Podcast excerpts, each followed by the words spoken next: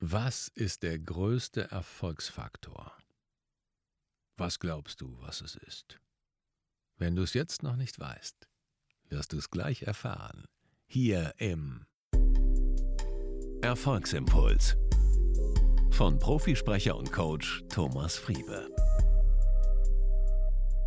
Ja, hallo, ich grüße dich hier im Podcast wieder mit Thomas und mir. Eigentlich ist das völlig verkehrte Welt, oder? Ich begrüße dich in Thomas Podcast, bei dem ich zu Gast bin.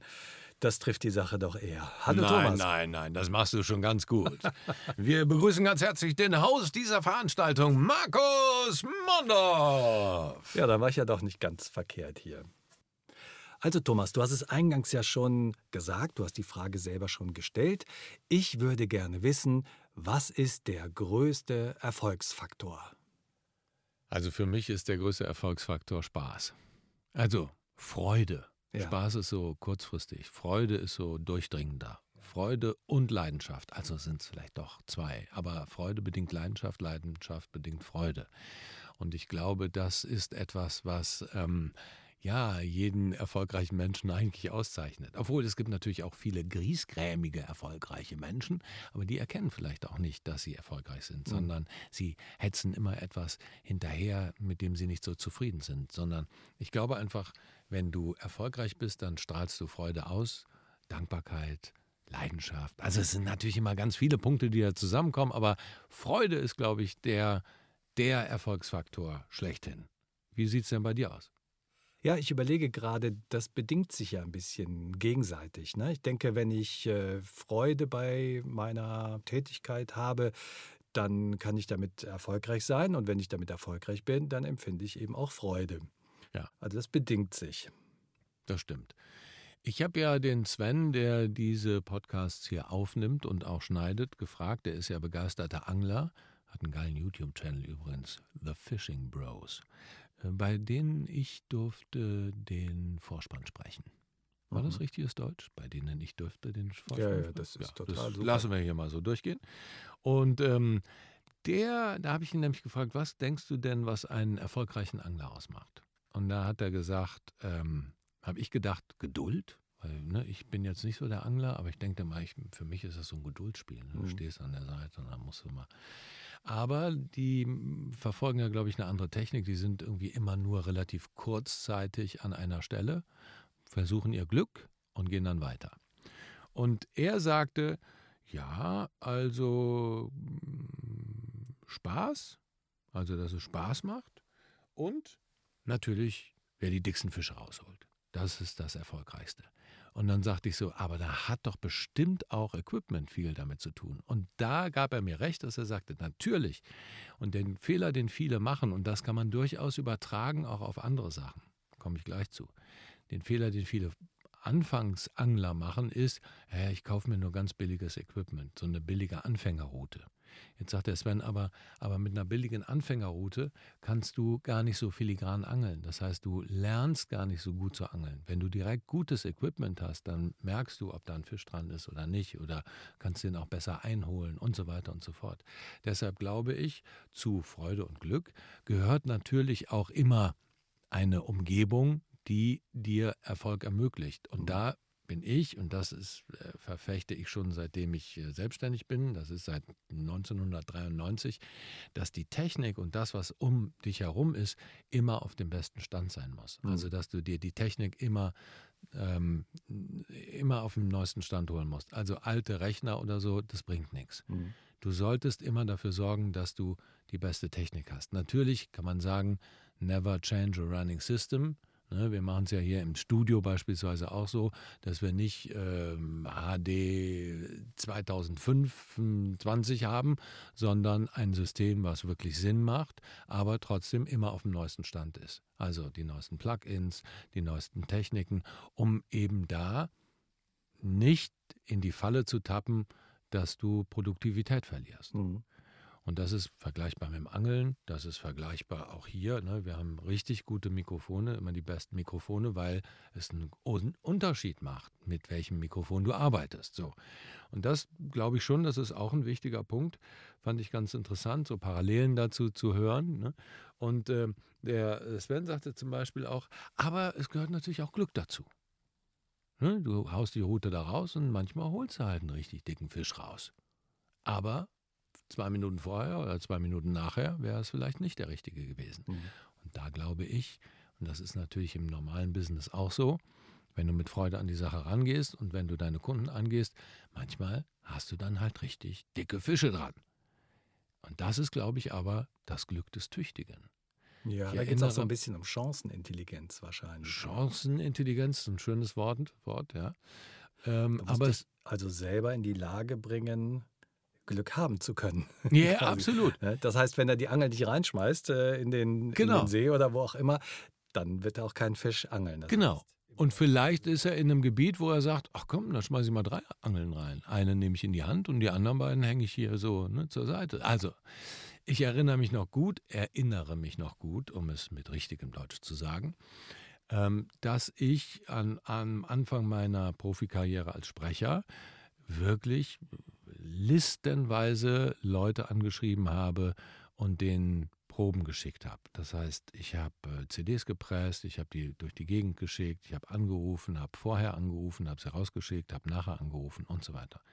Und ich erinnere mich noch gut an ein Gespräch mit einem ähm, Kollegen, der damals beim WDR im Sprecherensemble war und dann haben die das irgendwie umstrukturiert und dann war er praktisch auf dem freien Markt und hat mir dann gesagt, du, und dann habe ich wirklich, also ich habe bestimmt 10 oder 15 CDs rausgeschickt und ich habe von keinem was gehört. Und da habe ich so gedacht, ja, hast du mal nachgefragt?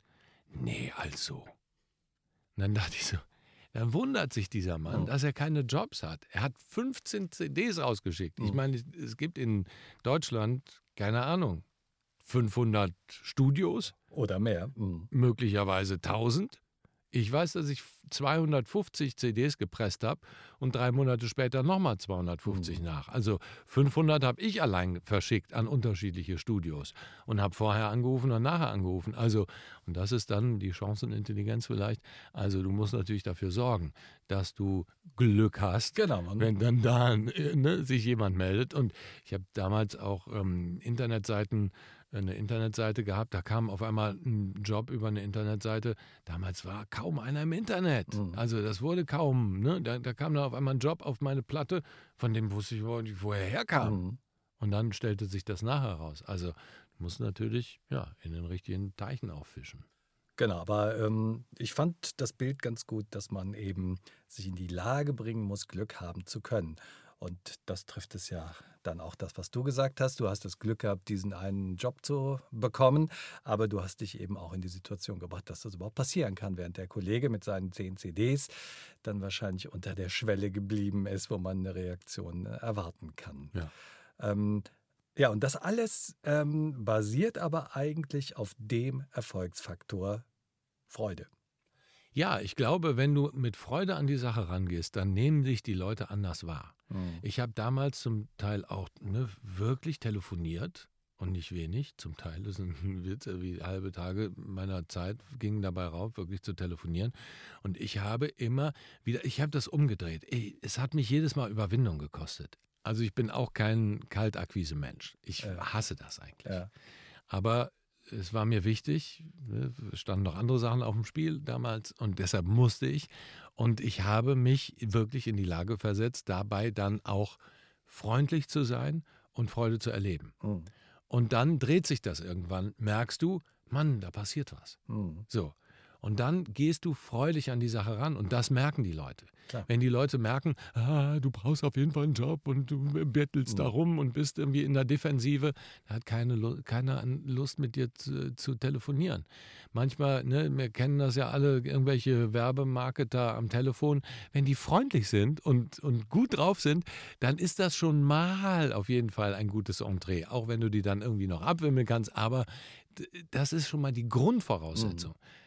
Und nicht wenig kriegst du ja irgendwie so einen grummeligen Typen auch noch dran und denkst du dir so, hallo, warum soll ich mit dir telefonieren? Aus welchem Grund soll ich mit dir ein Geschäft machen? So, die Menschen, Menschen wollen ja auch Freude erleben. Das ist es ja. Und deshalb ist es, glaube ich, ganz, ganz wichtig. Was der Sven auch noch schön gesagt hat, war, das hat er aus einem anderen äh, Angelvideo zitiert, Zeit ist Fisch. Und wenn wir das übertragen auf Kundenfang, ne? Fischfang, Kundenfang, dann ist das natürlich auch eine Sache. Also immer nur den kurzfristigen Erfolg zu sehen, das kannst du vergessen. Du brauchst einen langfristigen Plan und musst dir sagen, okay, ich mache das. Und nicht nur mal eben 10 oder 15 CDs raushauen, sondern die, über die Zeit passt es dann einfach. Irgendwann passiert etwas. Du musst halt einen langen Atem haben. Und das, um das abzuschließen, der Sven hat noch ein schönes Zitat gebracht, ein holländisches, Wind ob de Kant, Fiss in der Hand. Was so viel heißt, wenn es richtig hart wird und schwierig ist, an den Tagen, dann äh, ne, lohnt es sich trotzdem da draußen zu stehen und das durchzustehen, weil dann ne, Wind ob de Kant, wenn der, der, der Wind so richtig ähm, von der Seite oder von vorne in den, äh, ins Gesicht bläst und du fast eine Bindehautentzündung bekommst, dann äh, ne, hast du am Ende meistens den Fisch in der Hand und es lohnt sich, durch Schwierigkeiten zu gehen. Mhm. Auch das. Widerstand. Absolut, den Widerstand. Und beim Fischen hast du es ja wahrscheinlich erst recht, den Widerstand. Ja, Freude als Grundprinzip und dem passt sich dann alles an. Ja. Ausdauer, Equipment, Zeit. Ja, vieles ergibt sich dadurch. Dann, ne? Wenn es Spaß macht und wenn man Freude empfindet, dann ist einem ja auch im Grunde genommen keine Mühe zu groß. Genau. Ja, prima, Thomas. Vielen lieben Dank für deine Ausführungen. Gerne, Markus. Total interessant. Es hat mir große Freude bereitet. Ja. Siehst du, geht doch. ja, ich bedanke mich sehr für diese freudigen Ausführungen und äh, freue mich jetzt schon auf äh, die nächste Folge unseres Podcasts. Auf jeden Fall. Und wenn ihr zwischendurch mal reinhören wollt, geht mittwochs auf Auftreten, Präsentieren, Überzeugen, auch ein Podcast von Markus und mir. Und ähm, Sonntag hören wir uns dann wieder hier. Und wenn ihr das Thema Erfolg vertiefen wollt, geht auf dein-erfolgskurs.de. Da findet ihr alles, was ihr zum Erfolg, zu eurem Lebenserfolg braucht. Also, bis dahin, alles Liebe, euer Thomas Friebe und von Markus Mondorf.